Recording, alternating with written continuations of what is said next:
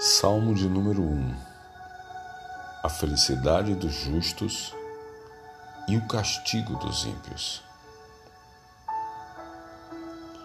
Bem-aventurado o homem que não anda segundo o conselho dos ímpios, nem se detém no caminho dos pecadores, e nem se assenta na roda dos escarnecedores.